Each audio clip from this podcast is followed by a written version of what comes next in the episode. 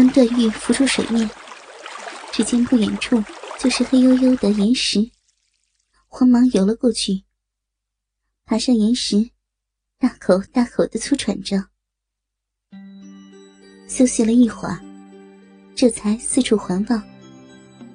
只见四周尽是笔直的山崖，向上总有百丈高，身边流水潺潺，尽是圆滚滚的巨石。看到此处，心中不禁一惊。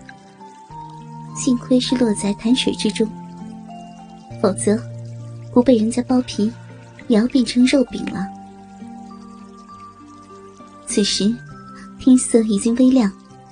段玉心道：“得找个藏身之所，不然那个恶女子再找上门来，就麻烦了。”虽说心里是这么想的，可是他还是想有一天还能看见那个恶女子。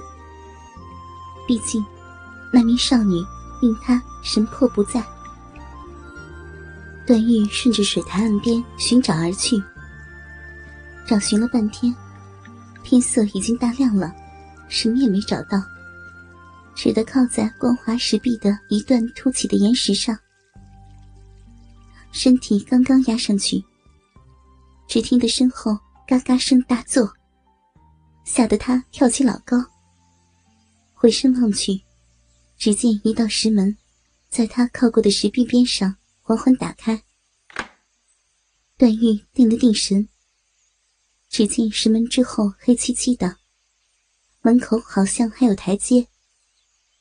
他心中砰砰乱跳，心想不如下去看看。段誉进入石门，只觉得四周伸手不见五指，只能缓慢摸索前进。他一脚深一脚浅的顺着石阶而下。过了一段时间，突然间，他的手指触摸到一件冰冷冷之物。仔细摸过，原来是一个门环。他心中一喜，既有门环，那前面就是入口了。他手掌顺势一摸，果然是一扇门。他用力一推，将门慢慢推开，眼前陡然一亮。只见光亮是从左边而来。走进门内，忽然发现身在一个大厅之上。光亮处是一块巨大透明的水晶，整块水晶形成一个窗户形状，而窗外一群群鱼儿游过。他心中先是一惊，随后明白，这个石洞是建在水潭的底部。再往前行，只见石洞壁上，随处都有巨型水晶的窗户，甬道悠远深长。走了一段，前面又有一道石门，他用力推开，眼前陡然一花，失声惊叫。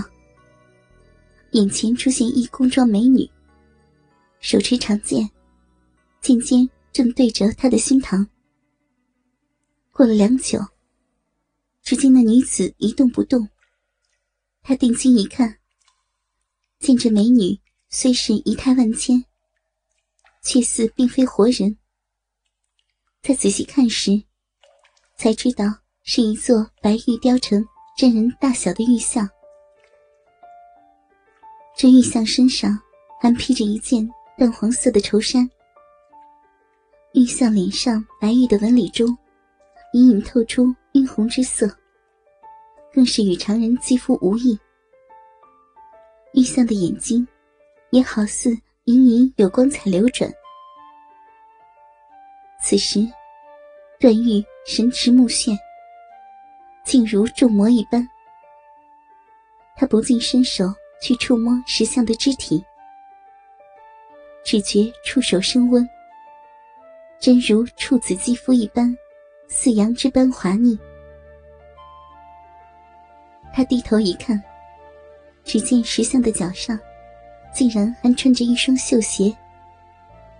石像前面还有一个大蒲团，好像是给人跪拜之用。段誉不禁跪倒下去，忽地看见石像脚边石砖上，镌刻的一行小字：“恪守千遍，供我驱策，遵行我命，百死无悔。”段誉已经爱极了眼前这石像美女，便恭恭敬敬的磕起头来。好容易磕得千下，只觉得自己浑身腰酸腿疼，下身麻木。低头正想休息一下，却只见蒲团前段他磕头的地方已经破了个洞，从那草洞中露出一个黄绸布包。他心中大喜，忙取出布包，打开来看。只见那布包中有一张羊皮小纸和一本小册子。那羊皮上用细细毛笔手绘一幅地图。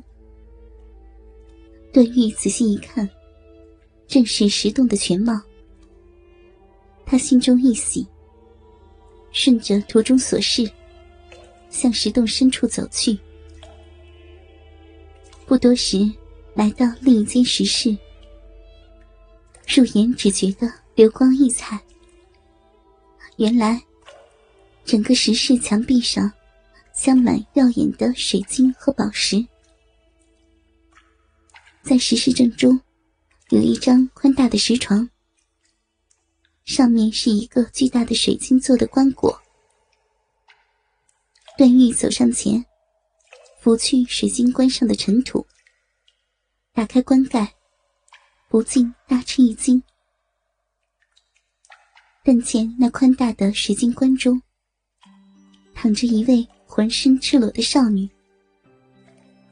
只见此女浑身肌肤若似冰雪，卓约如处子，安逸的俏脸上，好比新月之辉。美艳的叫人失魂落魄，胸口娇乳凸起，显得饱满而结实。坚实而平滑的小腹下，腹沟下的那片女性神秘桃源，竟然洁白通透，没有长一丝逼毛。那两片逼唇红沟之中，竟然也是粉红色的。段誉看到此间，不觉气息加快，心中热血沸腾。长裤之中的鸡巴，不知不觉的高高翘了起来。他仔细看去，发现关中的少女和外面的石像长得极为相似，心中不禁感叹道：“啊，此女。”真是好似九天玄女下凡，美得如羞花闭月，可与星月争辉了。忽然间，他想起手中的小册子，打开来看，心中又是一震。原来，小册子中用娟秀的小楷记载了一套步法和内功心法。看到内功心法之时，只见有手绘的图画，仔细一看，旁边的注解，竟是要自己和棺椁中的少女交媾才能练功。段誉心中不免感到分外惊奇。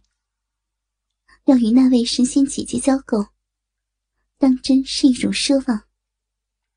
和死人如何交媾呢？他不禁还是想要试上一试。